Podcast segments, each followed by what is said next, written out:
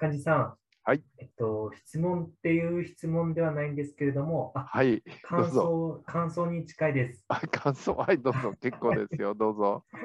えっと、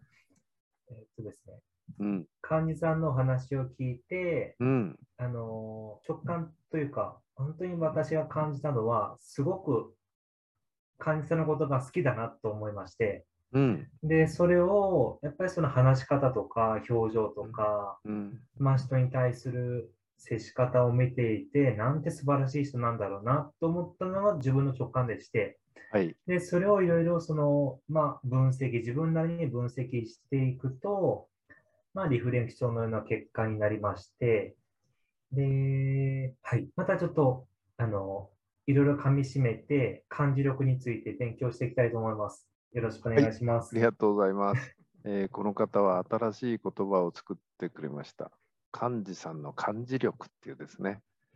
そこでえーまとめていただいた初めての方ということで、まあ、先ほどリフレクションというのはある学びの場で、まあ、言ってみれば感想を書くようになってまして、その中で、えーこの方はですね、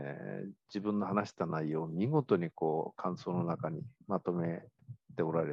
まあ、それを読む私の方が勉強になるぐらい